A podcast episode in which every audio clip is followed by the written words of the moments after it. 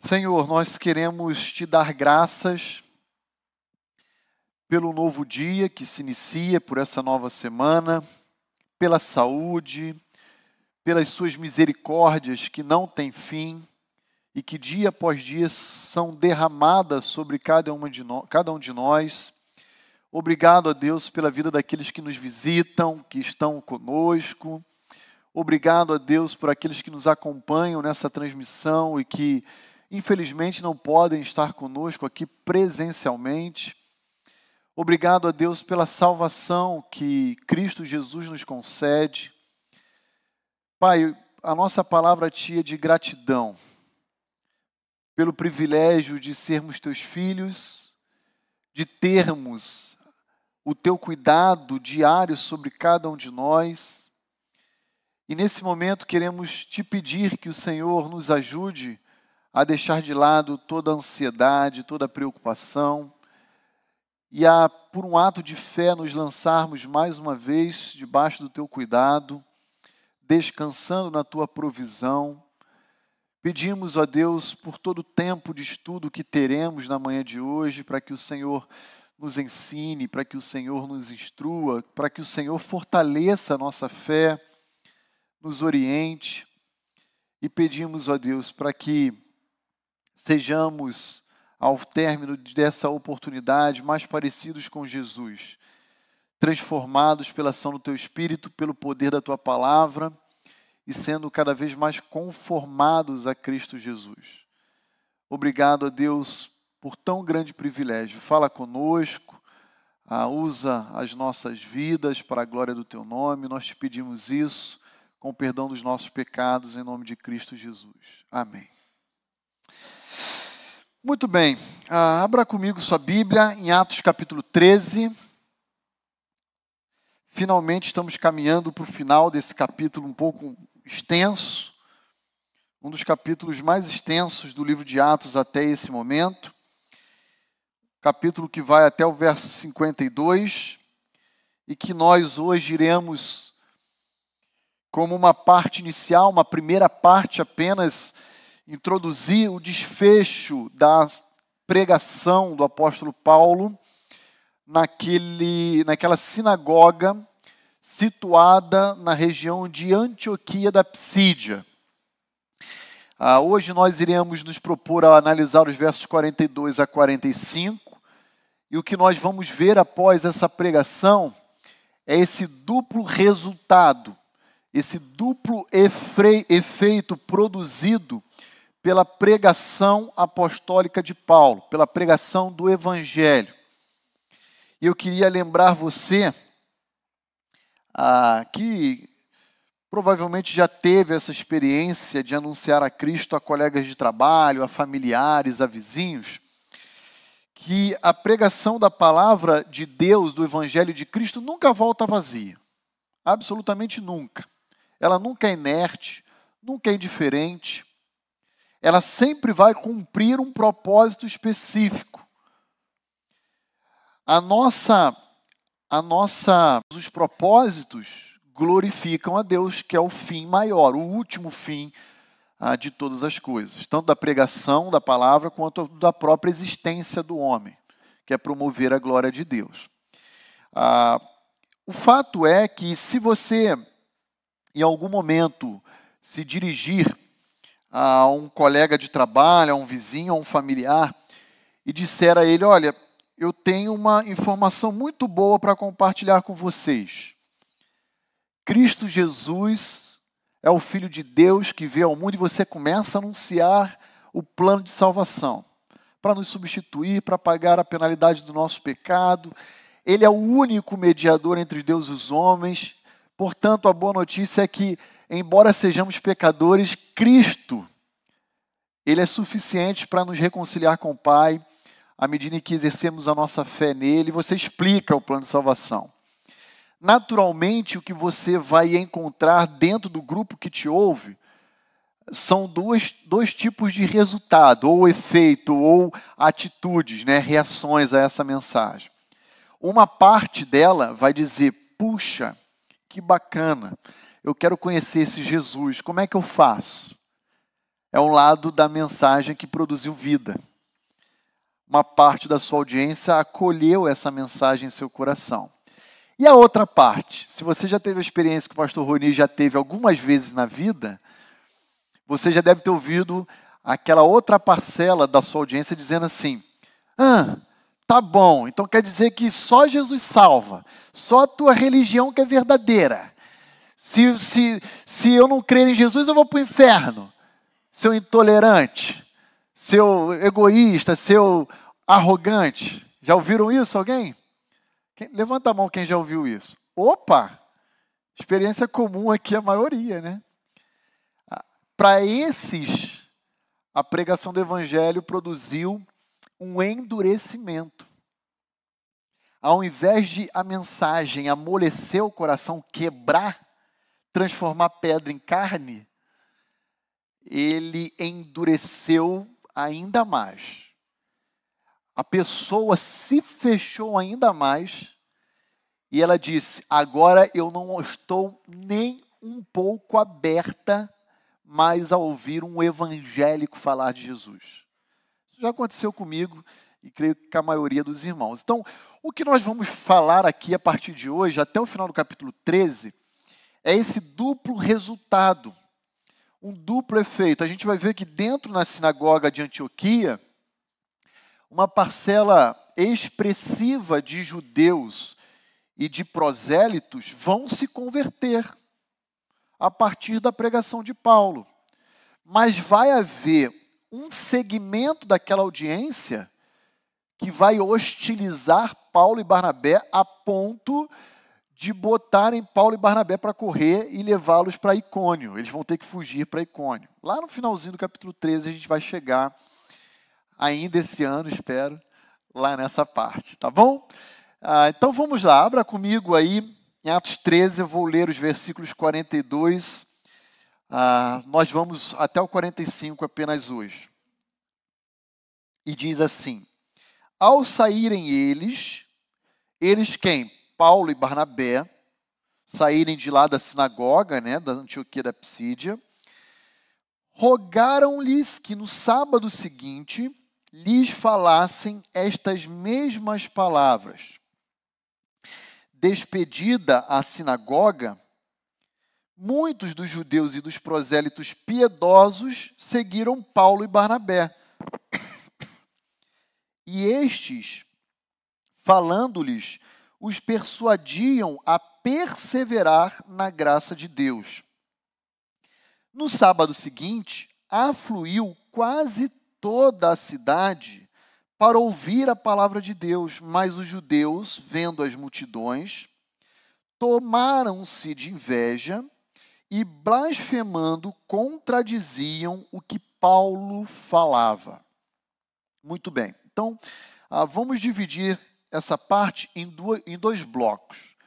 Primeiro bloco, 42 e 43, e o segundo bloco, 44 e 45.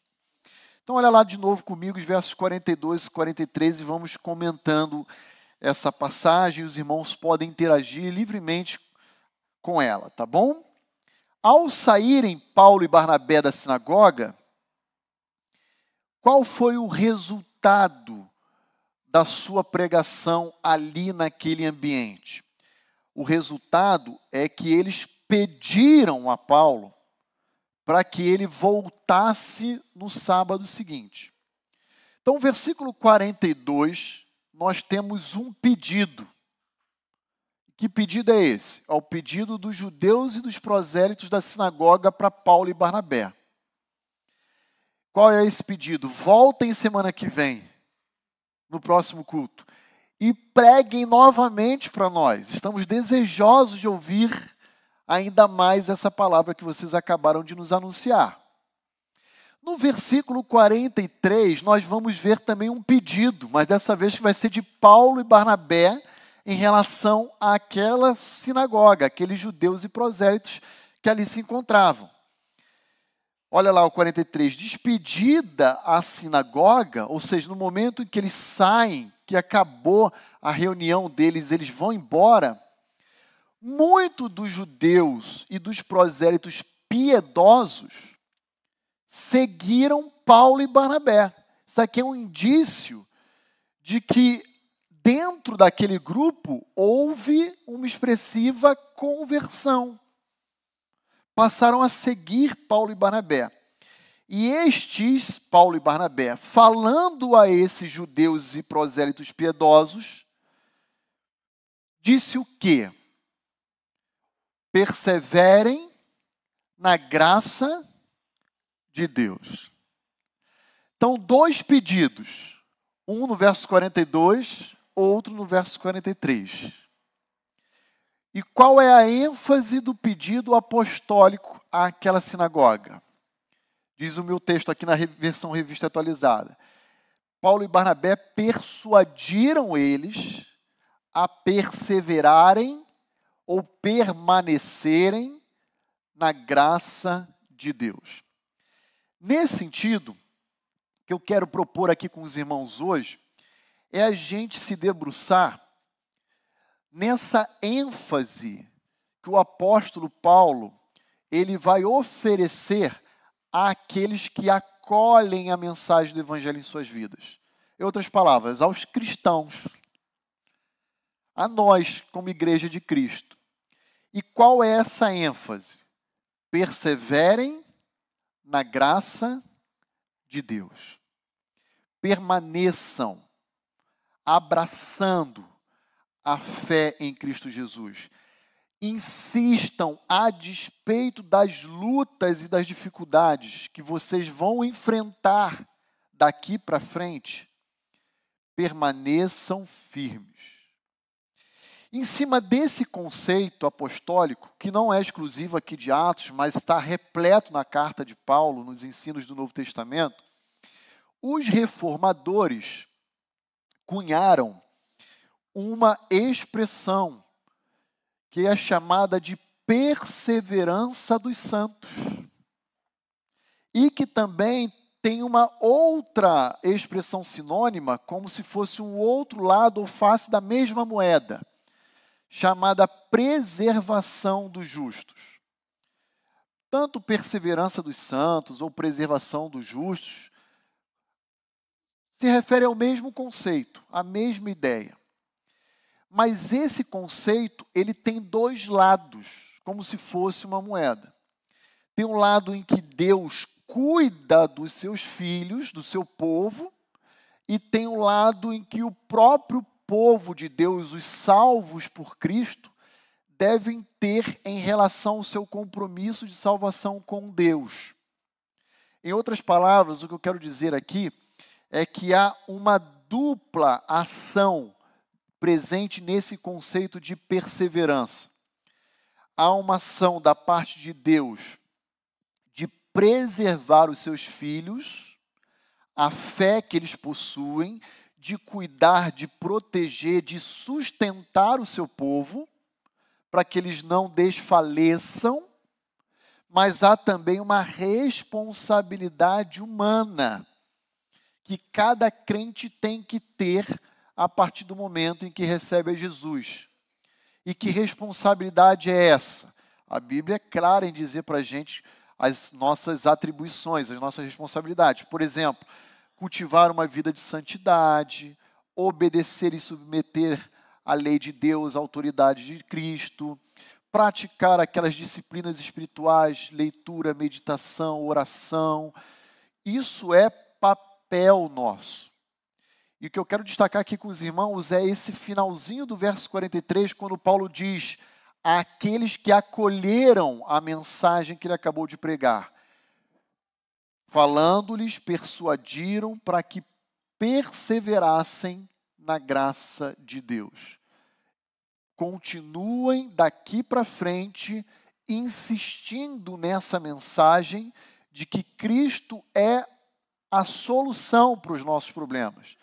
Que Cristo é esse? O Cristo ressurreto, aquele que morreu e ressuscitou ao terceiro dia. Então, hoje eu quero trabalhar aqui com os irmãos um pouquinho esse conceito antes do intervalo sobre perseverança dos santos ou preservação dos justos, tá bom? Ah, nesse sentido, eu quero olhar para esses dois lados esses dois lados desse conceito, como se fosse uma única moeda, tá? Então eu quero começar olhando aqui com os irmãos para o lado do cuidado que Deus nos oferece. No momento em que passamos a crer em Cristo Jesus como nosso Salvador, no momento em que assumimos esse compromisso com Ele, Ele assume um compromisso conosco. E como é que Ele assume esse compromisso? Ele promete, Ele assegura a nós que Ele vai nos preservar, Ele vai nos proteger, Ele vai nos sustentar. E aí eu quero lembrar vocês de alguns exemplos que a Bíblia nos oferece dessa preservação de Deus conosco, tá bom? Tá claro isso, irmãos? Então vamos lá, vamos fazer um exercício aqui. Lucas 22, verso 31 a 34. Então abra lá comigo, Lucas 22.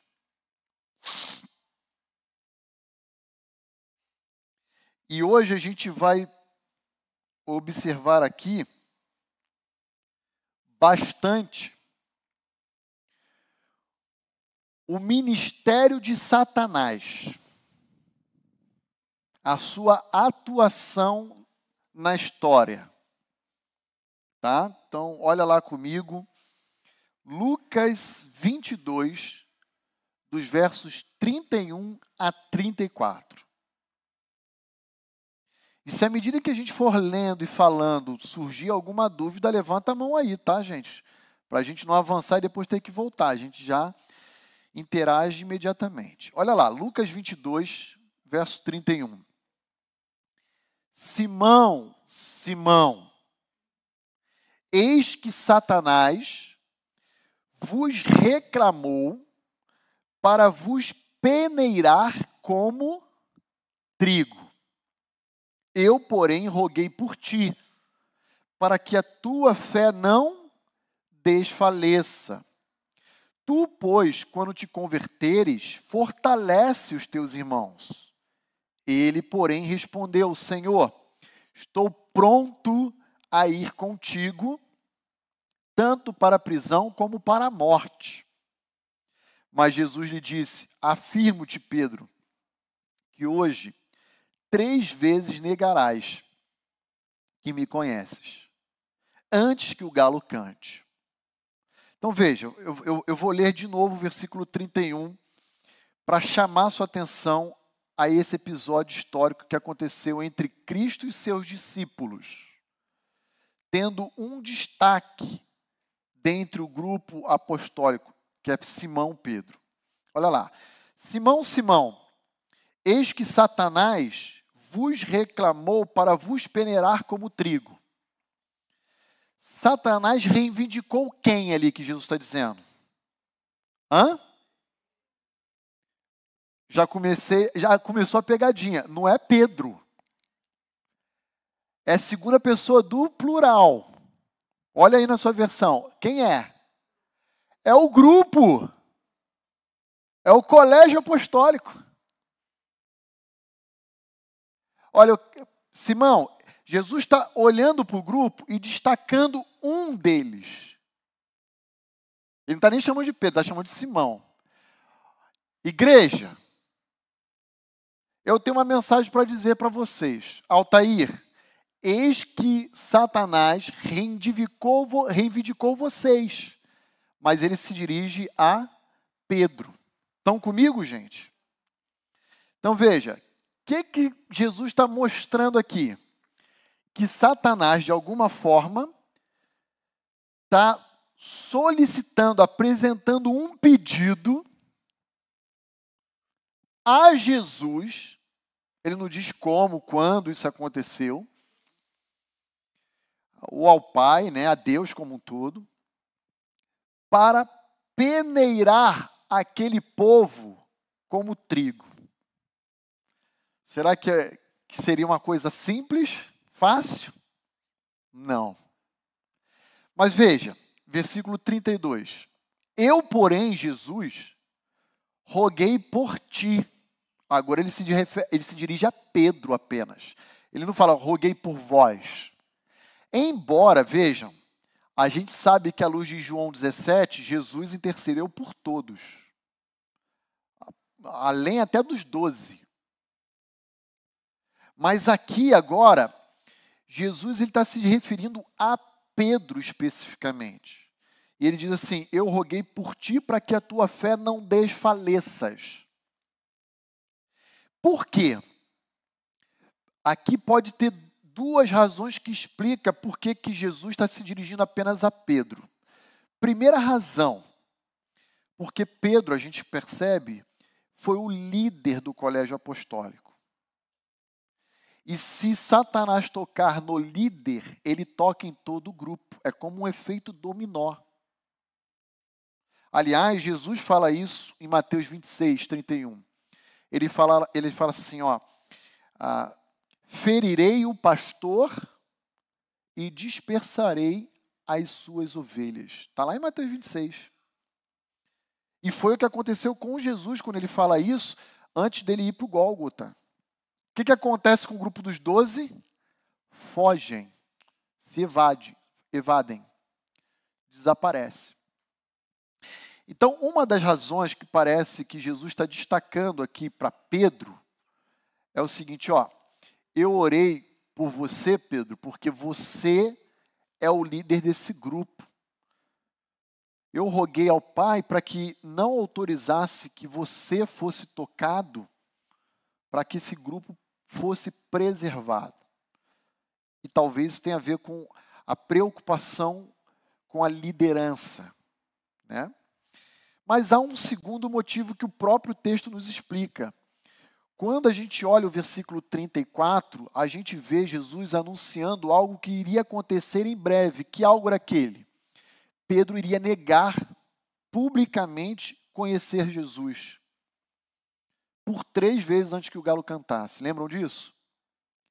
E aí Jesus fala assim, ó. Se eu permitisse que Satanás peneirasse vocês, a sua fé, Pedro, e a do grupo, não iria suportar. Vocês não iriam conseguir continuar. Mas eu, Jesus, tenho um propósito com os doze, que é o de plantar a minha igreja sobre a face da terra. E eu vou usar a vida de vocês e eu vou cuidar e vou impedir que essas coisas alcancem vocês. E foi o que de fato aconteceu. Jesus tem um ministério, até hoje, que a gente vai ver daqui a pouco, à luz de Hebreus 7, 25, que é um ministério de intercessão. Ele está à destra de Deus, irmãos, nesse exato momento assentado em seu trono de glória, exercendo várias atividades, dentre elas, sabe qual? Intercedendo por mim e por você. Isso é fantástico. Pai, cuida do Ricardo, cuida da Tati. Senhor, não permita com que Satanás toque na Ângela. Eu estou vendo ele cirandar o César. Eu estou vendo ele rodear a irmã, mas pai, cuida da tua filha, a quem eu resgatei com meu precioso sangue. Não permita com que ele toque no Aliandro, que ele alcance a Cirlei e o Eliezer. Gente, isso é fantástico. Saber que o nosso Redentor não apenas nos conhece pelo nome, mas ele vive para interceder por nós.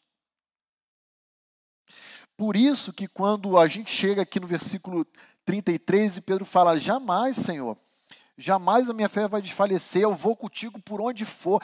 Se eu tiver que morrer, eu vou te acompanhar. Jesus fala: Calma, que não é bem assim. Tu vai me negar antes que amanheça. De hoje para amanhã, tu vai me negar três vezes. E imagina, gente, quando amanhece aquela manhã de sexta e o galo canta, e, e, Pedro se recorda dessas palavras que horas antes Jesus tinha proferido. Imagina a tristeza, a vergonha que deve ter batido no coração desse homem. E aí Jesus fala: Mas eu roguei por ti. Já estou te dando um spoiler, Pedro. Tua fé não vai desfalecer, não. Eu roguei por ti. Ah, então, queridos, o que eu quero destacar aqui em Lucas 22, 31 a 34, voltando para o tema da perseverança dos santos. Ah, nesse primeiro momento, eu quero destacar o cuidado que Deus oferece com o seu povo, um cuidado constante, um cuidado contínuo. E aqui eu já quero apresentar para vocês um, uma doutrina que é de satanologia ou demonologia, como você quiser chamar, onde a gente começa a reconhecer o papel, a função de Satanás na história em relação ao povo de Deus. Aliás, diga-se de passagem, Satanás não é um nome do capiroto, é um título que é dado a ele. Porque a palavra Satã no hebraico ou Satanás no grego, ambas significam oposição. Então, quando a gente se refere ao anjo caído como sendo Satanás, está dizendo assim: ele é o opositor. Ele é aquele que se levanta ao longo da história para se opor a tudo que Deus ama. Então Deus ama a família. Então o que, que Satanás vai fazer? Se opor à família.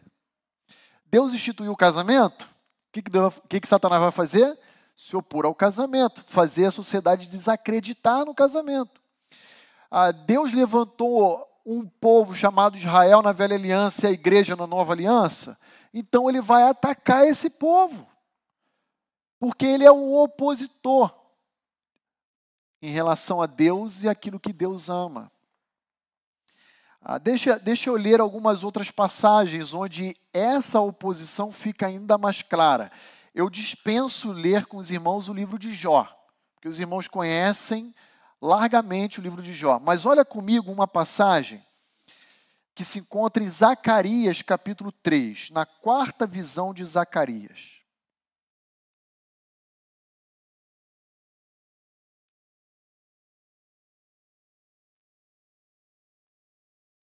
Zacarias capítulo 3. A quarta visão que Zacarias tem e ele registra aqui na sua obra.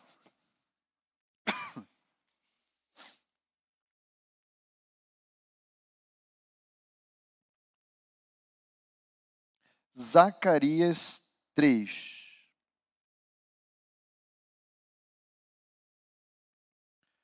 Versos 1 até o versículo 4 é o suficiente. Olha lá. Deus me mostrou. Então, Zacarias está falando em primeira pessoa. Deus mostrou a mim. Ele é um profeta, né? O sumo sacerdote Josué. Esse Josué aqui não tem nada a ver com o sucessor de Moisés, tá? Ah, esse é um sumo sacerdote, é outra pessoa. O qual estava diante do anjo do Senhor. Provavelmente aqui se referindo à figura de Cristo pré-encarnado. Na sua Bíblia, o anjo está com letra maiúscula aí. Está vendo a diferença? Ele está ele tá provavelmente tendo uma visão uh, de um ambiente celestial, onde de um lado tem o Senhor Jesus Cristo e do outro lado. E estava Satanás à mão direita dele, do anjo do Senhor, para Sili, Satã, no hebraico. É a palavrinha Satã. Está vendo? Agora traduziu como opor, o verbo opor. Então ele está tendo essa visão. De um lado tem Jesus, provavelmente, e do outro lado Satanás. E no meio, o sumo sacerdote Josué. Mas o Senhor disse a Satanás: o Senhor te repreende, ó Satanás. Sim, o Senhor que escolheu a Jerusalém te repreende. Não é este um tição tirado do fogo? Aqui a gente precisa entender o que significa essa expressão. Já viu no ambiente é, mais rústico, assim, rural, alguns indivíduos que marcam animais, boi, cavalo, levando ao fogo ah, às vezes uma ferradura, um, um, ferro e ele tira do fogo aquilo incandescente e, e coloca no animal para marcar ele, para carimbar. Essa é a ideia do tição tirado no fogo. Alguém que foi levado ao fogo para ser purificado. E aqui se referindo a Jerusalém e ao sumo sacerdote Josué, o anjo do Senhor está repreendendo Satanás e dizendo: ó, ele é alguém que já passou pelo fogo, que foi purificado. Aliás, aqui um, um detalhe importante é que ah, na infância de John Wesley, a casa dele pega fogo, e a mãe de, de John Wesley diz que foi um milagre ele ter sido salvo. E a mãe dele chama ele de tição tirado do fogo. Só que vem na cabeça agora ah, de John Wesley. Mas voltando aqui para o texto. Ah, veja, ah, o Senhor te repreende, ó Satanás, sim, o Senhor que escolheu a Jerusalém te repreende. Não é este um tição tirado do fogo? Ora, Josué, trajado de vestes sujas, estava diante do anjo. Tomou o anjo a palavra e disse aos que estavam diante dele: Tirai-lhe as vestes sujas a Josué disse: Eis que eu tenho feito que passe de ti a tua iniquidade, e te vestirei de finos trajes. Ah, vou parar por aqui, mas veja, qual é a visão que Zacarias está tendo, ele está registrando? De alguém que foi salvo, purificado e que se encontra diante de Deus ainda com uma veste suja e o próprio Cristo pré-encarnado diz: troquem ele. É Cristo responsável por nos revestir, por nos limpar. E qual é o papel do capiroto? Acusar, se opor e dizer: ó, ó o Altair aí, ó, ó a Rosana aí, ó, ó o Milton aí, ó ele é aquele acusador. Mas essa acusação que Satanás oferece contra o povo de Deus, ela consegue se sustentar e ficar de pé? Não. Ela sempre cai por terra. E por que, que cai por terra? Porque o nosso Salvador é o nosso advogado. O nosso Salvador é aquele que nos defende, que nos preserva. Está claro isso, irmãos? Então veja, Lucas 22, colégio apostólico, discípulos como um todo. Zacarias 3, sumo sacerdote Josué. Acabou, pastor? Não acabou, não. Olha onde ainda hoje Satanás se encontra. Vai lá comigo em Apocalipse capítulo 12 agora. Apocalipse 12.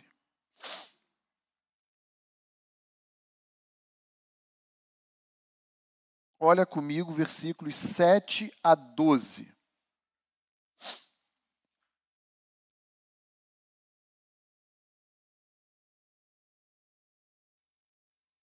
Chay, caiu a transmissão? Ah, estão mandando mensagem aqui para mim. Tá bom, obrigado. É, 12. A partir do versículo 7 de Apocalipse. Olha só. João agora tem uma outra visão e está registrando algo que está acontecendo nos céus. Esse é um ambiente. Olha lá. Houve peleja no céu. Miguel e os seus anjos pelejaram contra o dragão Aí você olha para essa passagem e fala: Meu Deus, quem é o dragão? Veja que o próprio apóstolo vai dizer para você quem é o dragão. Olha lá. Também pelejaram o dragão e os seus anjos. Então, tem dois grupos distintos que se opõem entre si e que estão pelejando, estão lutando. Ah, Todavia não prevaleceram, nem mais se achou no céu o lugar deles. Então agora ele está dizendo onde que está acontecendo essa peleja. Na região celestial. E foi expulso o grande dragão. a antiga serpente. Lembra lá de Gênesis 3? A antiga serpente, que se chama de Abo. E diabolos significa caluniador, difamador. É outro título, não é nome do anjo caído, não, é outro título atribuído a ele. E Satanás, que também é outro título que significa opositor. O sedutor de todo mundo, sim, foi atirado para a terra. E com ele os seus anjos. Então ouvi grande voz do céu proclamando: Agora veio a salvação, o poder, o reino do nosso Deus e a autoridade do seu Cristo, pois foi expulso o acusador dos nossos irmãos. Então veja, qual é o papel de Satanás lá no céu hoje? Hã? Acusar a igreja. Ele é o acusador dos nossos. Ele está lá falando mal de mim, de você. Ele está lá. Só que isso aqui vai pôr um fim.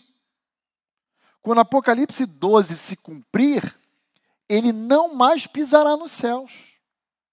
Lembra de Jó capítulo 1? No dia em que os anjos vinham comparecer diante de Deus, quem apareceu lá na fila? Satanás. Aí Deus fala: De onde tu vem? Ele, ah, vem da terra, vim de rodear a terra. Então, Satanás, ele ainda faz isso. Ora, ele está aqui na terra, ora, ele vai lá. E quando ele vai lá no céu, o que, que ele vai fazer? Acusar, irmãos. É isso que Apocalipse 12 está dizendo. Acusar os nossos irmãos. O mesmo que os acusa com qual frequência? Uma vez por semana? Uma vez por mês? Uma vez por ano? Dia e noite, 24 horas, 7 dias por semana, 365 dias ou 366, dependendo se for ano bissexto. Está lá, diante de Deus, acusando o Renan, a Leila, a Valéria, e assim por diante. Diante do nosso Deus. Eles, pois, agora se referindo a esses irmãos, o venceram. Ele vai ser banido do céu e vai ser lançado para a terra, de uma forma definitiva, de forma que ele não volta mais a pisar lá. Mas ele está dizendo que esses irmãos, que aqui em Apocalipse 12 se refere, são os mártires da tribulação. Homens que morreram ao longo da perseguição que se encontravam no céu. E eles o venceram por causa do sangue do Cordeiro e por causa da palavra do testemunho que deram, e mesmo em face da morte não amaram a própria vida. Então, sabe como é que se vence Satanás? Não é dando três pulinhos, fazendo figa, usando romã, essas mandigas aí que tem no segmento gospel. Se vence Satanás Primeiro lugar, se apegando à obra de Cristo por causa do sangue do Cordeiro. Segundo lugar, não por causa da palavra do testemunho que deram e mesmo da face da morte não amar a própria vida, por meio da sua fidelidade, da sua lealdade a Cristo Jesus. É assim que se vence Satanás. Não é indo em culto de descarrego, jogando sal grosso, dando três pulinhos, atravessando a encruzilhada onde tem um vaso de trabalho de um banda ou coisa. Não é assim, não. Óleo de Israel, água do Rio Jordão. Não é assim que se vence Satanás. É se apegando à obra de Cristo e se mantendo fiel ao nosso Salvador. É assim que nós envergonharemos Satanás e o venceremos. Ok? E aí o versículo 12 termina dizendo: Por isso festejai, ó céus, e vós os que nele, neles habitais. Mas ai da terra e do mar, pois o diabo desceu até vós cheio de grande cólera, sabendo que pouco tempo lhe resta. Isso aqui, historicamente, vai se dar exatamente no meio do período tribulacional. Ou seja, três anos e meio de tribulação, de falsa paz, de falsa ordem, de falsa manutenção da justiça. E aí, lá em cima vai acontecer, vai deflagrar esse combate. Ele vai ser expulso, vai vir para cá, e aí o couro vai comer na segunda metade da tribulação. É basicamente isso que vai acontecer. Mas o que eu estou chamando sua atenção Apocalipse 12? Para dizer o seguinte: ainda no futuro, nós encontramos Satanás exercendo o seu mesmo papel, o de acusação. É por isso que Paulo aos Romanos vai dizer: Que diremos, pois, se Deus é por nós, quem será contra nós? Somos mais que vencedores por meio de Cristo Jesus.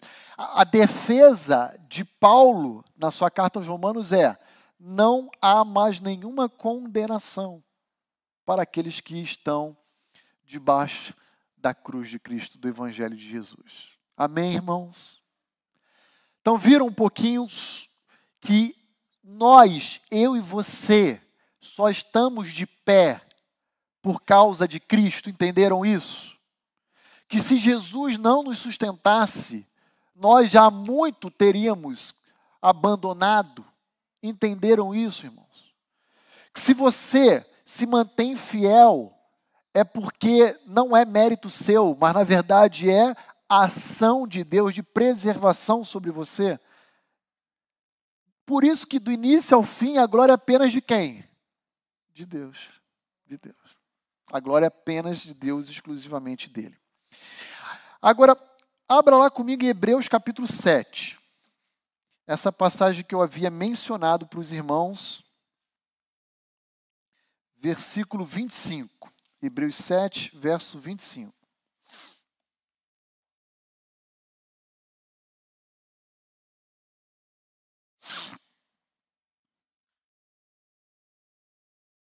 Olha aí o papel que Cristo permanece exercendo hoje assentado à destra de Deus Pai. Olha lá, por isso também ele pode salvar totalmente os que por ele se chegam a Deus, vivendo sempre para Pai, sustenta o teu filho Carlos. Fortalece a tua filha Andresa. Cuida da Igreja Batista Vida Nova. Ele é teu povo, é tua igreja. Vivendo sempre para interceder por cada um de nós. E por último, antes da gente prosseguir, Romanos 8 verso 26. Romanos 8, verso 26.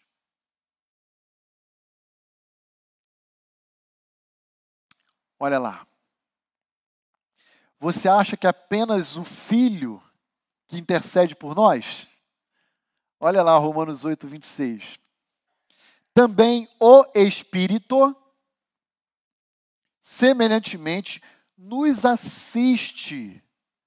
Assistir no sentido de auxiliar em nossa fraqueza.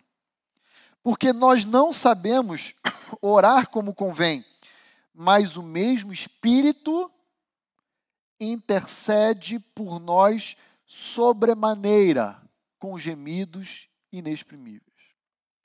Então, aqui tem duas questões nesse verso que eu quero chamar a sua atenção. Primeiro, eu e você não sabemos como orar de forma perfeita, agradável a Deus. Nós nos esforçamos, mas ainda não alcançamos lá aquele nível que um dia teremos. E segundo, o contexto em que Romanos 8, 26 afirma de intercessão do Espírito em nosso favor é um contexto de fraqueza, fragilidade. Senhor, eu não tenho força diante da luta que está diante de mim. Eu não tenho força. E o Espírito sai em nossa defesa e intercessão e diz: Pai, fortalece o Roni. Fortalece a Vanessa, o Juliano, o Ronaldo, a Elisângela. Dá força, renova a esperança. É o Espírito que intercede por nós. Ok, irmãos, então falamos aqui da preservação que Deus oferece ao seu povo, o cuidado que ele derrama sobre nós diariamente.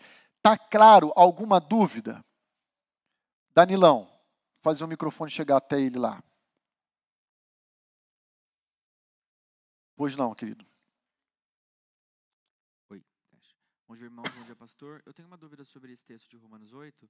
Uhum. Na verdade, só para esclarecimento mesmo, quando ele diz que nós não sabemos orar como convém, nós não cremos em palavras mágicas, em orações rebuscadas, que são capazes de tocar o coração de Deus.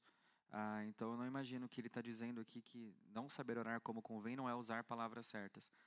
O que, que ele quer dizer com isso, então?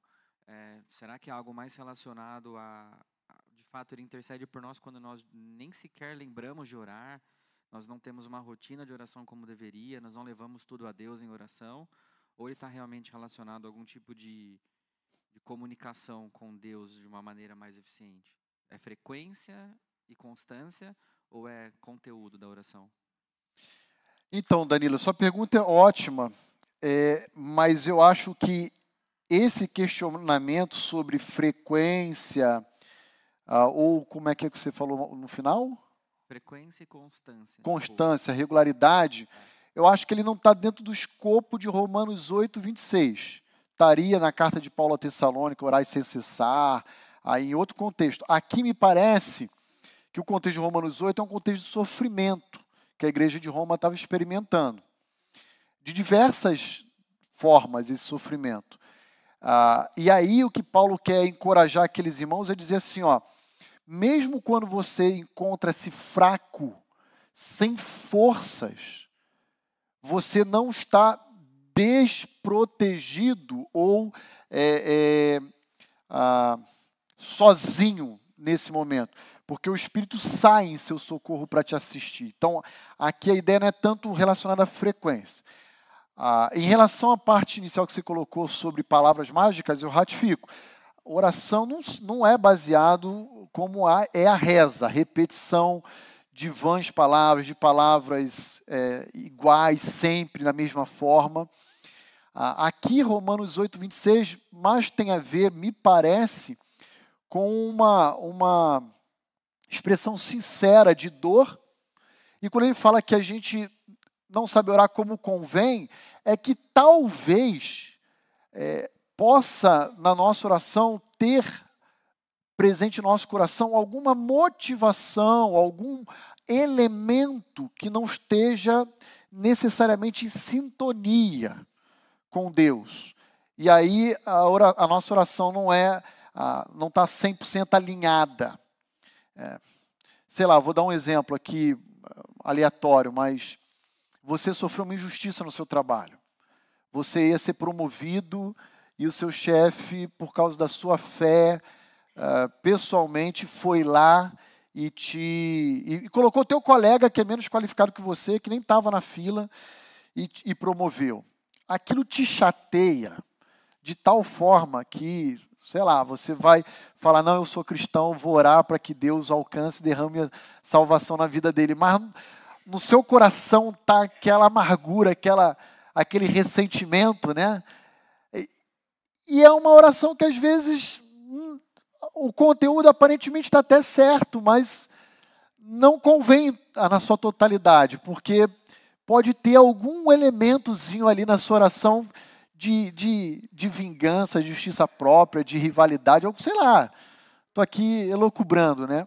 Então, eu, eu, eu ficaria, à luz de Romanos 8, 26, Danilo, com essa questão de fraqueza, que é o que o contexto define, a conveniência daquilo que a gente apresenta a Deus em oração e esperança, no sentido de que quando não temos forças, o Espírito sai para nos sustentar, nos preservar. Eu, eu ficaria nessa.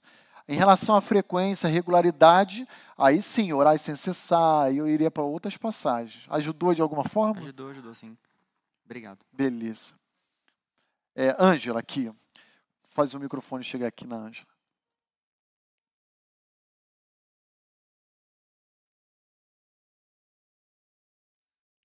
Não, acho que não foi. É, há pouco tempo, coisa de um mês, eu acho que no nosso grupo de oração, não sei qual foi, que teve um pai que ele estava pedindo oração pelo filho que tá, tem lutado contra o câncer, né? E o pai ali, eu não sei se os irmãos ouviram, e ele teve um momento que ele muito angustiado, e assim, ele falou, irmãos, pedindo oração que a gente estivesse junto com ele, porque ele ainda não, ele estava tão desesperado naquele momento, que ele não estava sabendo, né, não tinha chegado, é, em, colocado isso diante de Deus, nesse momento. Uhum. Então, ali, e a gente ouvindo ele, eu acredito que seja nesse momento. Ele estava ali tão angustiado naquela situação que ele não conseguia e expressar o que ele iria falar para o Senhor naquele momento. Então, acredito que seja nesse momento, né, que a gente fica sem saber, Senhor, o que é, né? Falta palavras, porque a gente crê, mas o nosso coração, que é a nossa vontade, né? Então, Exato. esse pai foi, eu ali quando eu falei, mostrei para o César, foi muito, nós sentimos a dor daquele a dor. pai, sem saber, não é que faltava fé, mas faltava palavras, o que, que ele ia pedir ao Senhor naquele momento, né? Uhum. É, eu, eu já, eu, eu, assim, cada um de nós tem a nossa experiência, né? Eu já tive uma experiência dessa. Ah, quando nós perdemos o nosso primeiro bebê, é, a minha esposa começou com um sangramento, nós corremos, ligamos para a médica e corremos lá em São Paulo para a maternidade. E a médica foi ao nosso encontro lá e a Glaucia já tinha passado por uma triagem e, e a médica já tinha falado, ó, provavelmente você está abortando. Foi um aborto espontâneo. Era o nosso primeiro bebê, a gente já fica meio paranoico, será que a gente não vai conseguir ter outros? Passa uma, uma série de, de crises na nossa cabeça. E aí houve um momento que ela entrou para a sala de ultrassonografia para fazer o exame e verificar, inclusive, se teria que fazer a curetagem para não ficar mais nada no útero dela e tal. E, e eu sei que quando ela entrou para a sala, eu estava no Promat, no naquele hospital, aquela maternidade da São Paulo é Promatre, né? Aquela principal ali, né? É, e eu falei ao Senhor assim, Senhor, eu sentado lá de fora do consultório assim, chorando em lágrimas, Senhor, eu não sei nem o que falar. Fala por mim. Eu não sei o que falar. Foi o Senhor que me deu. Filhos são seus. E aí, algum tempo depois, ela saiu o médico falou que realmente ela já tinha abortado, não houve necessidade de fazer curetagem e que o útero dela estava limpo. Se fosse fazer, é uma situação pior ainda, né? Porque é mais invasivo, a, a, o organismo da mulher precisaria respirar um tempo maior e tal, para tentar uma outra gravidez. E, e eu sei que ao falar isso aqui, provavelmente essa experiência é comum a outros que também já perderam o bebê ah, e que talvez tiveram até que fazer curetagem. É um procedimento, um protocolo médico. Mas chega momentos na nossa vida que a gente vai fazer isso, igual esse pai que a Angela acabou de mencionar. De dizer, Senhor, não tenho forças, eu não sei o que falar para o Senhor. É, é, é, eu estou com o coração pesado, sobrecarregado, a minha cabeça a 220 e eu não, não sei nem como me dirigir ao Senhor. Eu lembro que eu só falava assim para Deus, Senhor, ser propício a mim, igual aquele a parábola, né, do publicano e do fariseu, ser propício a mim. Tem misericórdia de mim, eu não sei mais o que falar. E vai ter momentos na nossa vida que vai ser assim. Pode ser no momento de perda, de perder uma mãe, de perder um pai, de perder um filho, de perder um emprego, de perder. Momento de dificuldade. E a gente vai dizer, Senhor, ah, saia ao meu encontro, porque eu, eu não tenho forças. Mas sabe o que é o melhor de tudo isso? Que nós temos essa promessa, que Deus vai dizer: Eu saio ao seu encontro, Walter. Eu vou até você, Luísio. E pss, fala nada não, porque eu já estou falando por você. É isso. Entendem isso? É, é, é Hebreus 7,25 dizendo: Eu intercedo por eles. E é Romanos 8, 26 dizendo: está fraco, ah, não sabe como orar, deixa que eu vou fazer por você. O Espírito Santo. É claro que isso não exclui, né, quando a gente está lúcido, ah, tranquilo, ah, nosso papel. Mas há momentos, gente, há momentos que a gente que a gente precisa mais do que nunca dessa intervenção do nosso Salvador. Ok, gente? Está claro isso aí? Então tá bom. Mais alguma dúvida? São 10 e 10 aqui no meu relógio. Vamos sair para o nosso café? Então, daqui a 10 minutinhos a gente volta para a gente agora sim entrar parte da responsabilidade humana que aqui Paulo destaca aqui, tá bom? Eu achei importante falar nesse item da parte de Deus conosco também. Tá bom? Aí depois a gente vai voltar para Atos 13 agora propriamente. Dez minutinhos de intervalo e a gente volta.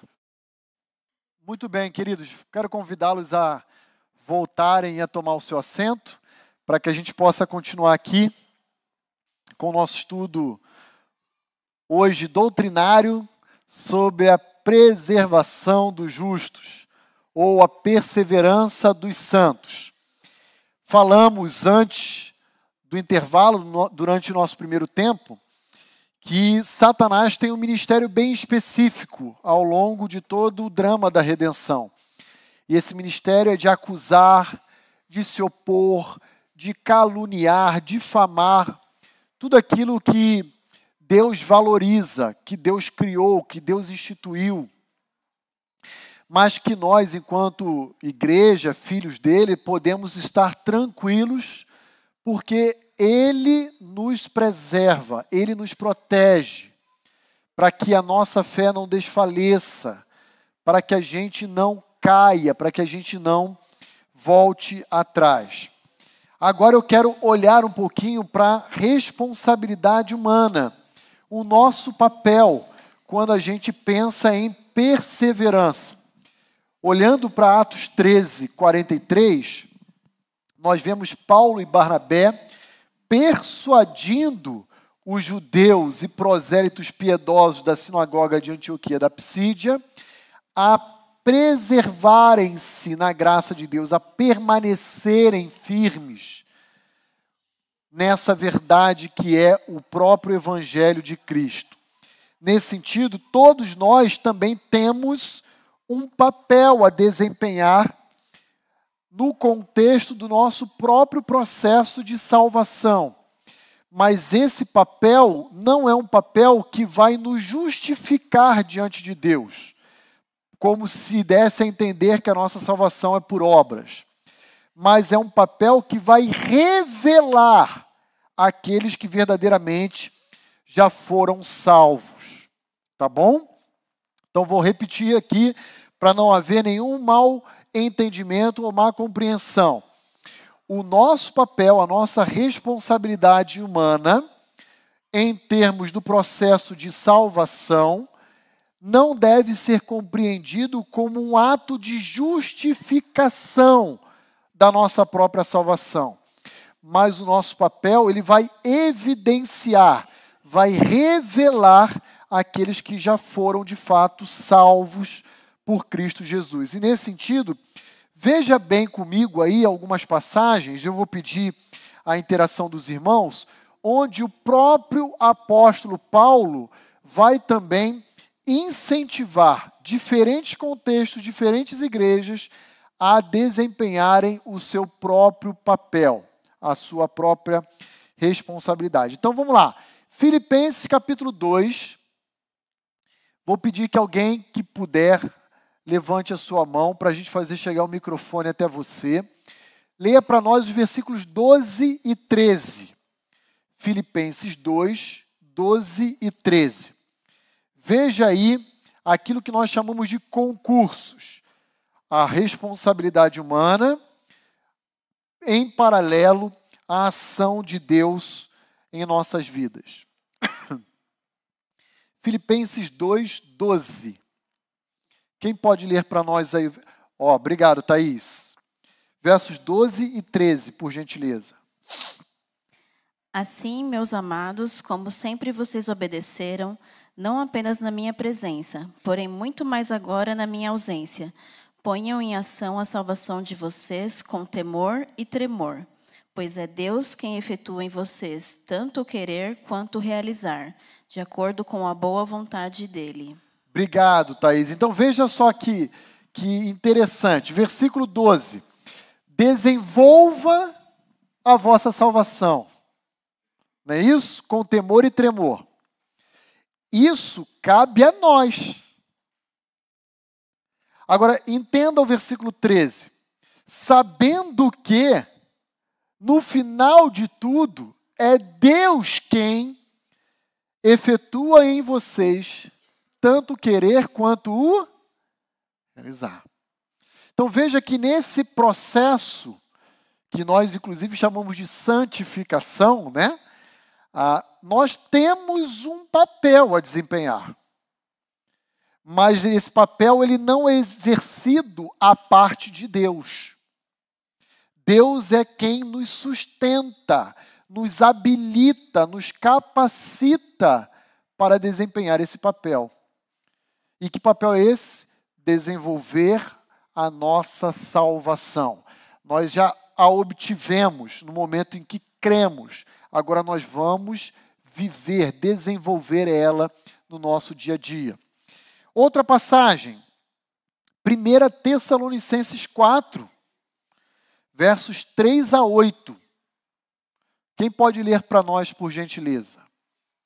Veja aí Maurício, obrigado. Veja aí com Maurício ah, uma maneira, não a única, de desenvolvermos a nossa salvação. Pois esta é a vontade de Deus, a vossa santificação, que vos abstenhais da prostituição, que cada um de vós saiba possuir o próprio corpo em santificação e honra, não com o desejo de lascívia, como os gentios que não conhecem a Deus, e que, nesta matéria, ninguém ofenda nem defraude o seu irmão, porque o Senhor, contra todas estas coisas, como antes vos avisamos e testificamos claramente, é o vingador, porquanto Deus não nos chamou para impureza, e sim para santificação. Dessarte, quem rejeita estas coisas não rejeita o homem, e sim a Deus, que também vos dá o seu Espírito Santo. Muito obrigado, Maurício. Então veja aí, ó. Esta é a vontade de Deus. Qual é então, Paulo? A vossa santificação. Então, o que, que Paulo quer dizer por santificação à luz de 1 Tessalonicenses 4? A boa mordomia do seu próprio corpo, não em relação à atividade física, alimentação, mas a relação à parte sexual a utilizar o seu corpo de uma forma digna, honrosa. De maneira que no versículo 8 ele conclui dizendo assim: quem faz mau uso do corpo não está rejeitando o apóstolo Paulo, está rejeitando a Deus. E é assim que ele termina esse bloco. Então, essa é mais uma das maneiras em que nós podemos desenvolver a nossa salvação, como diz Filipenses 2,12, ou como diz o apóstolo Paulo em Atos 13,43, de preservarmos, permanecermos no Evangelho de Cristo, na graça de Deus. Uma última passagem para a gente poder avançar, por causa do nosso horário. 1 Coríntios 15, 58. Olha só mais um pedido expresso de Paulo para perseverarmos no Evangelho de Cristo, na graça de Deus. 1 Coríntios 15, 58. Quem pode ler para nós? Altair, obrigado, Altair.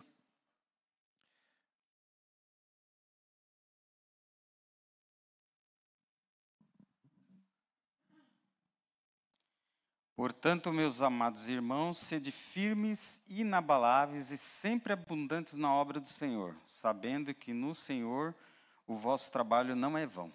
Olha só que interessante. Presta atenção agora no que eu vou dizer. O contexto de 1 Coríntios 15 é o maior tratado teológico sobre a ressurreição. Não existe nas Escrituras porções que trate com tanta profundidade com tanta apologia, a defesa à ressurreição de Cristo, do que 1 Coríntios 15. E por que, que Paulo faz isso? Porque dentro daquela igreja haviam pessoas já desconfiadas de que Jesus nunca ressuscitou. E aí Paulo vai falar: se ele nunca ressuscitou, nós somos os mais infelizes de toda a raça humana, porque a gente crê numa mentira, a gente está fadado ao fracasso, estamos desperdiçando a nossa vida. E aí no final ele retoma o finalzinho de 1 Coríntios 15, dizendo: Ó, onde está a morte, a tua vitória? Onde está a morte, o teu aguilhão? Graças a Cristo Jesus, nós triunfaremos sobre você.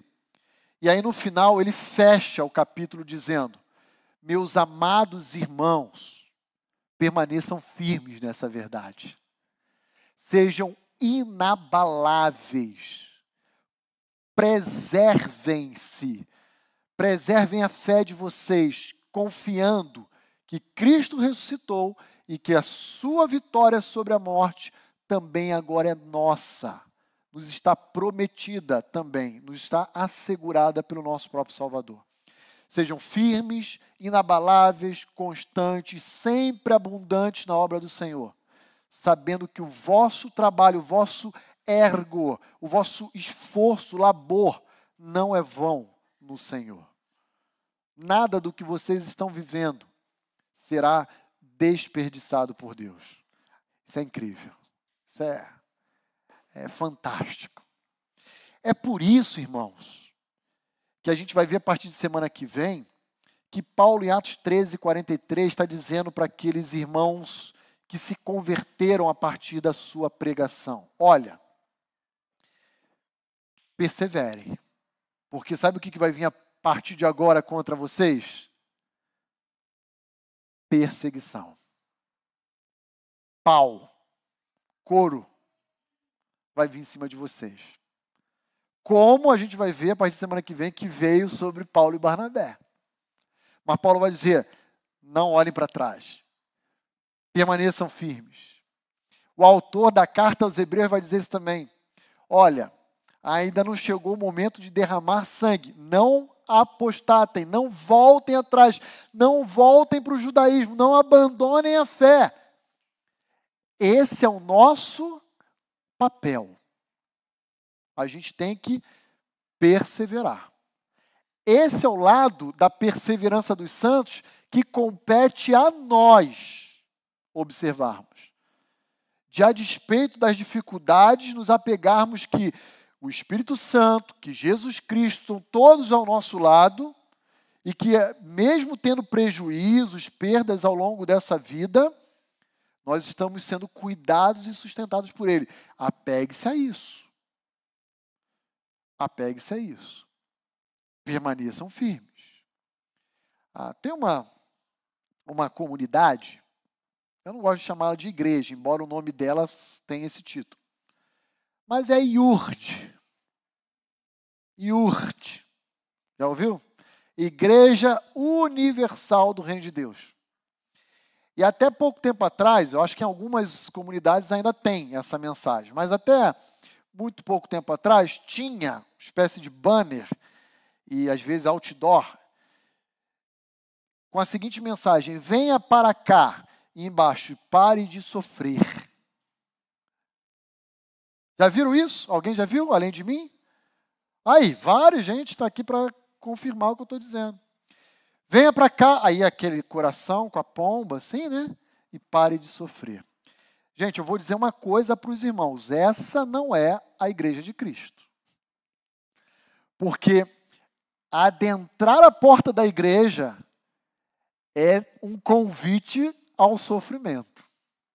Nessa vida aqui, tá? Nessa realidade terrena. Jesus fala: No mundo tereis aflições, mas tem de bom ânimo. Então, esse, esse papo furado, essa conversa mole de que, ah, venha para cá e pare de sofrer, eu, eu sou universal. Já viu essa propaganda? Eu passava fome. Eu tinha não sei o quê, estava endividado, mas agora eu tenho três helicópteros. Eu sou universal. Está transmitindo isso aí? Corta aí. Corta não, está na televisão aí, isso é público, tá? Esse papo de que acabou os seus problemas, isso aí não existe. Esse não é o Evangelho de Cristo. O Evangelho de Cristo é assim, ó.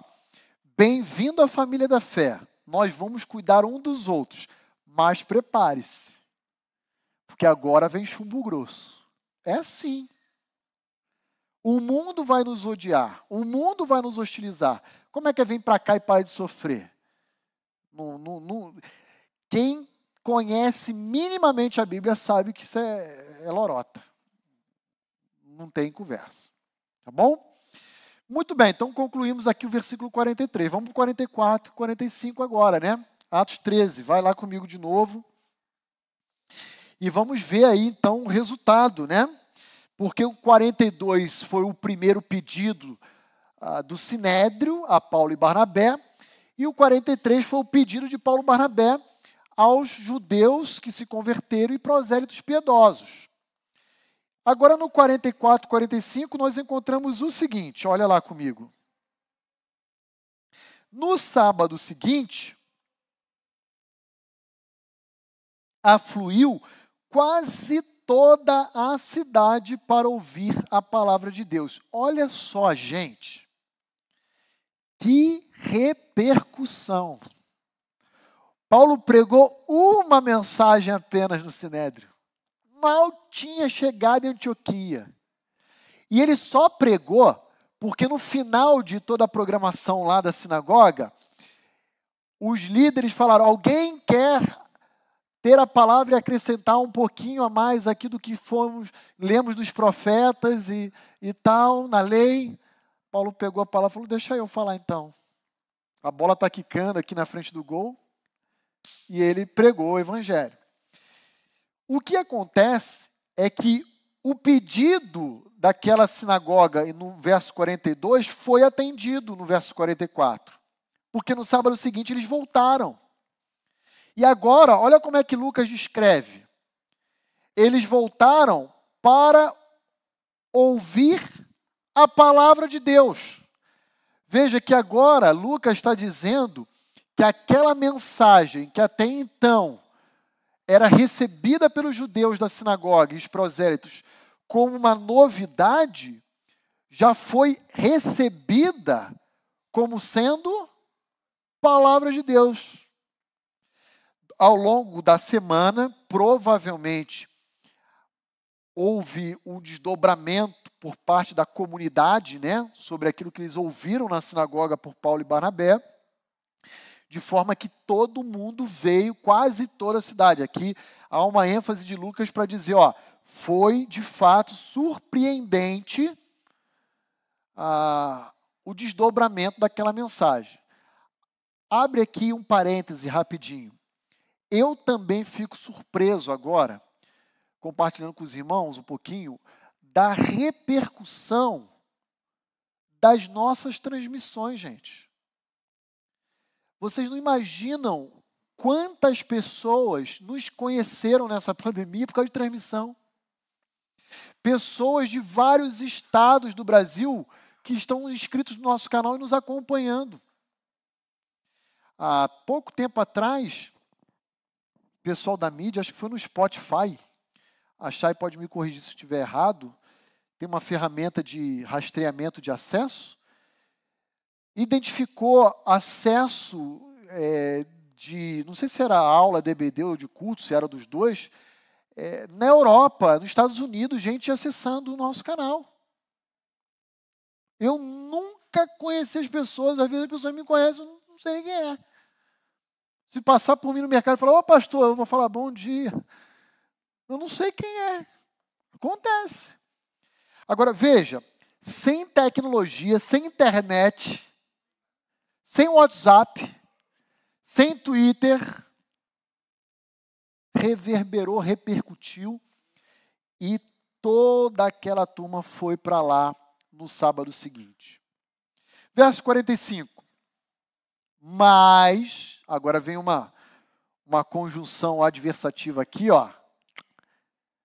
Mas, porém, contudo, entretanto, os judeus, vendo as multidões, tomaram-se de inveja e, blasfemando, contradiziam o que Paulo falava. Então, olha aí comigo versículo 45, eu vou fazer duas perguntas para os irmãos. Vamos brincar de interpretação do texto agora aqui, tá? Olha para o verso 45 e responda a seguinte pergunta: O que provocou a inveja dos judeus? Hã? As multidões. As multidões. Por que isso causou inveja? Porque aquela sinagoga jamais tinha conseguido impactar a cidade como Paulo em uma única mensagem. Aqueles judeus ficaram mordidos, revoltados, revoltados.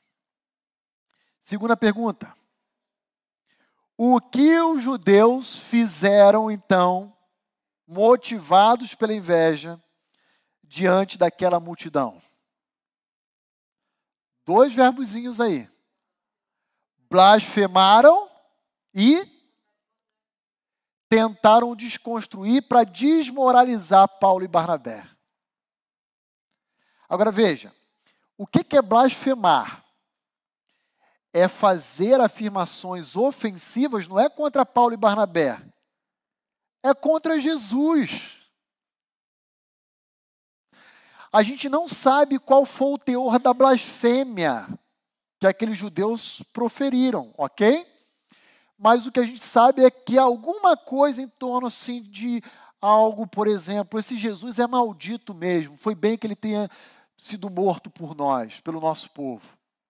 Alguma coisa assim. Isso é blasfemar. É insultar a figura de Jesus e depois tentaram contradizer Paulo. Veja, esse Jesus, que é o Filho de Deus, morreu e ressuscitou ao terceiro dia, que nada, ele está morto, ressuscitou coisa nenhuma, tentou desconstruir a mensagem que Paulo estava pregando. Então, aqui, gente, a gente começa agora no verso 45 a observar o primeiro desdobramento, o primeiro efeito, o primeiro resultado que a pregação do Evangelho produz no coração do homem. Esse grupo, a palavra cortou para a vida ou cortou para o endurecimento do coração deles? O que, que vocês acham? Para o endurecimento. Para o agravamento do juízo condenatório que haveria de vir sobre eles no futuro. Então, é, observa que nem sempre o evangelho é bem recebido. Aqui a gente tem um exemplo claro, claro disso. Agora veja, deixa seu dedo em Atos 13 e vai comigo em Isaías 55. A gente já vai terminar, tá? Já são 11 horas. Vai lá comigo em Isaías 55 e olha comigo versículos 10 e 11. Eu vou ler por causa do nosso tempo. Veja que esse tipo de reação à pregação do evangelho, ela também faz parte do plano de Deus. ela, ela, ela não surpreendeu a Deus, e muito menos os apóstolos.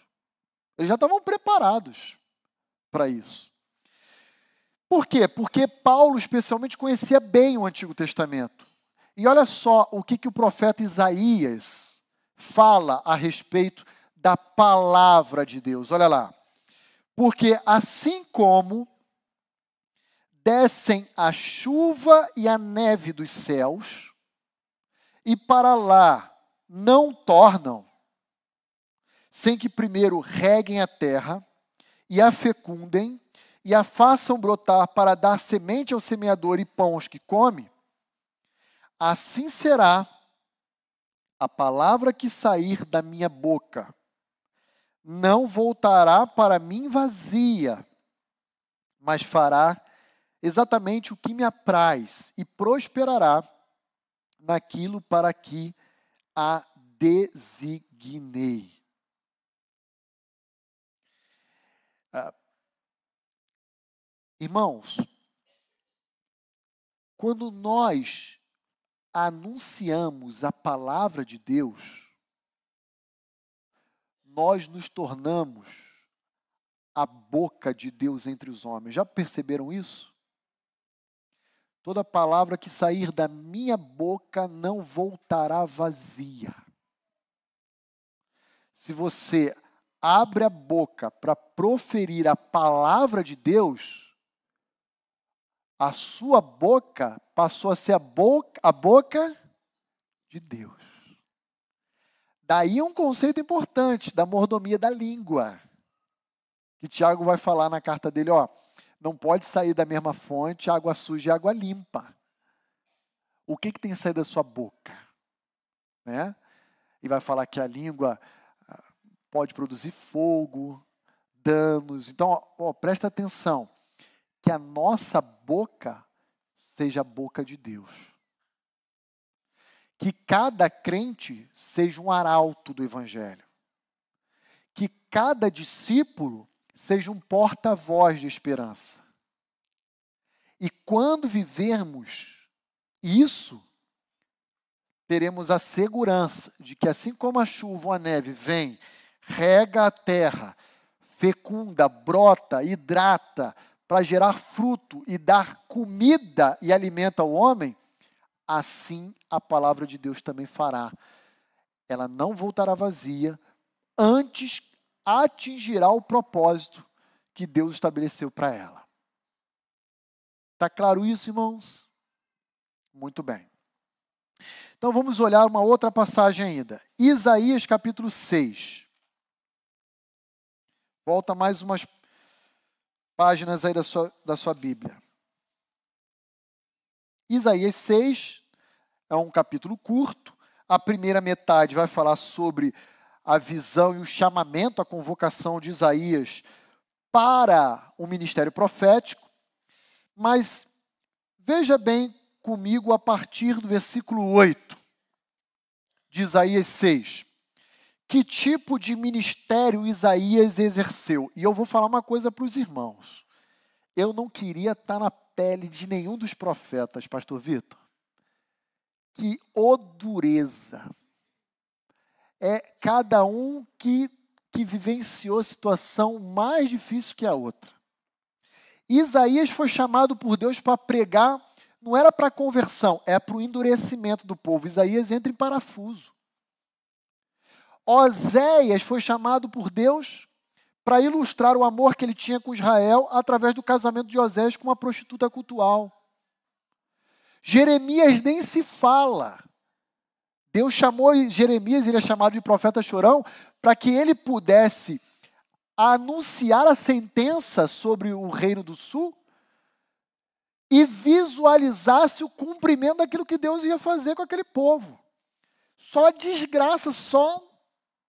O único profeta que deu certo foi Jonas, e ainda o miserável lá ainda reclamou. Vou te contar, hein? Então, gente, Hoje tem uma modinha aí fora de ser profeta, de ser apóstolo, né? Que isso reivindica, avoca autoridade, admiração. Isso é besteira. besteira de marca maior. Não, não tem profeta hoje no sentido antigo que tinha. Não tem apóstolo hoje no sentido antigo que tinha. Para com isso. Não cai nessa conversa mole, não. Se ouvir alguém falando isso, avocar esse título, pode falar. É charlatão, é, é falso. Olha lá, Isaías 6, de 8 em diante. Depois disto, depois de então que ele foi chamado, seus lábios foram purificados, eu ouvi a voz do Senhor que dizia: A quem eu enviarei, Isaías? E quem há de ir por nós? Disse Isaías: Eis-me aqui, Senhor, envia-me a mim. Versículo 9: Então disse Deus: Vai e diz a este povo: Ouve, ouve, não entendais. Vede, vede, mas não percebais. Torna Isaías insensível o coração deste povo, endurece-lhes os ouvidos e fecha-lhes os olhos, para que não venha ele a ver com os olhos, a ouvir com os ouvidos e a entender com o coração e se converta e seja salvo. Olha isso. Isaías, eu estou te levantando para colocar na tua boca a minha palavra, e à medida que você pregar, ao invés de salvar, vai cegar, ensurdecer, endurecer o coração desse povo. Sabe por quê? Porque eu não quero que eles sejam salvos. Gente, ai, ai, ai, isso arrepia. Porque a gente está muito familiarizado e acostumado a dizer, não, Deus é amor. Mas olha aqui Deus dizendo para Isaías: Eu não quero que eles se convertam e sejam. Está lá, gente. Chegou a hora deles. Então disse Isaías: Até quando, Senhor, eu vou ficar pregando essa mensagem? E Deus lhe respondeu: Até que sejam desoladas as cidades e fiquem elas sem habitantes até que as casas fiquem sem moradores e toda a terra seja assolada. E o Senhor afaste dela os homens, e no meio da terra seja grande o seu desamparo, e assim por diante. Veja, por que, que o pastor Roni está citando Isaías 55, Isaías 6? É para ensinar a Igreja Batista Vida Nova que a pregação da palavra, ela não é exclusiva, ou pelo menos ela não objetiva exclusivamente a salvação do homem. A pregação da palavra também serve a um propósito diferente de agravar o juízo condenatório dos ímpios. E isso aqui é muito sério. Ah, mas se alguém morreu sem ouvir o evangelho, Vai para o inferno? Vai para o inferno. Ah, mas e aquele que morreu tendo ouvido o evangelho milhares de vezes e endurecido seu coração? Esse vai também para o inferno. Só que com um detalhe: um juízo com maior rigor. Um juízo mais severo. E aí você vai perguntar, mas pastor, onde está isso na Bíblia? E aí eu vou parar por aqui a aula de hoje, Mateus capítulo 11. Vai lá comigo. E eu prometo que eu encerro a partir de agora. Mateus 11, versos 20 a 24. Veja nessa passagem o próprio Senhor Jesus Cristo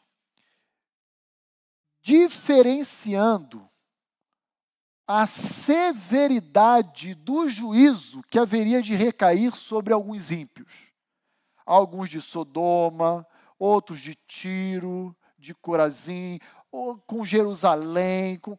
Olha só o que Jesus vai dizer em Mateus 11, 20 a 24. Passou então Jesus a increpar as cidades nas quais ele operara numerosos milagres. Sabe o que é increpar? É reprovar, é condenar. Ele passou por essas cidades, agora dando uma sentença de reprovação. E que cidades eram essas? As cidades onde ele operou numerosos milagres, onde ele pregou, onde ele realizou atos sobrenaturais, e todo o povo foi exposto as suas ações, ao seu ministério terreno. Olha o finalzinho do verso 20. Pelo fato de não terem se arrependido. Então agora vai vir o juízo condenatório. Aperta o cinto aí, ó. Ai de ti, Corazim. Ai de ti, Betsaida. Porque se em Tiro e em Sidom se tivesse operado os milagres que em vós se fizeram, há muito que elas se teriam arrependido com pano de saco e cinza. Lembra lá de Nínive? Panos de saco e cinza. Lembram disso? Arrependimento nacional em Nínive. Mas ó, Corazim Betsaida, vocês não se arrependeram. O coração de vocês em contato com milagres e com a palavra de Deus se endureceu. Então, ó, ai de vocês, eu não queria estar na pele de vocês, porque vocês terão um rigor maior. Versículo 22: E contudo vos digo, no dia do juízo, haverá menos rigor para Tiro e Sidom do que para vós outros. Dois detalhes aqui. Jesus não está inocentando Tiro e ok? Tiro e vai ser igualmente condenado. Porém, Betsaida e Corazim sofrerão um rigor maior em termos de juízo. Entenderam? No dia do juízo, Apocalipse 20, julgamento grande trono branco lá no futuro, vai haver um rigor maior para vocês do que com Tiro e Sidom. Verso 23, tu, Cafarnaum, não pensa que você saiu ileso, não. Elevar-te-ás, porventura, até o céu? Ah, uh, -uh. Sabe onde era Cafarnaum? Era a cidade onde Jesus residia. Onde ele se estabeleceu no seu ministério terreno em idade adulta. Ele morava lá em Cafarnaum, gente. Ele nasceu em Belém da Judéia, cresceu em Nazaré, mas o seu ministério foi desenvolvido em Cafarnaum. Ele morava lá. Tu, Cafarnaum, elevar-te-ás porventura até o céu, ah, ah, descerás até o inferno. Esse povo que mora em Cafarnaum vai para as trevas. Porque se em Sodoma se tivessem operado os milagres que em ti se fizeram, teria ela permanecido até o dia de hoje. Sodoma não teria sido destruída e julgada por Deus. Eles estariam vivos até os dias de hoje. Mais de três milênios até o primeiro século. Digo-vos, porém, verso 24, que menos rigor haverá no dia do juízo para com a terra de Sodoma do que para contigo. Gente, eu, eu vou falar uma coisa para os irmãos. Eu tenho, assim, particularmente, o estereótipo de que Sodoma e Gomorra era terra de ninguém. Assim, é, é o exemplo ápice de trevas. Lembram? Queriam ter relação com os anjos. Negaram a filha virgem lá de, de, de Ló. Lembram disso? É, esse é o naipe. Era o nível daquela turma.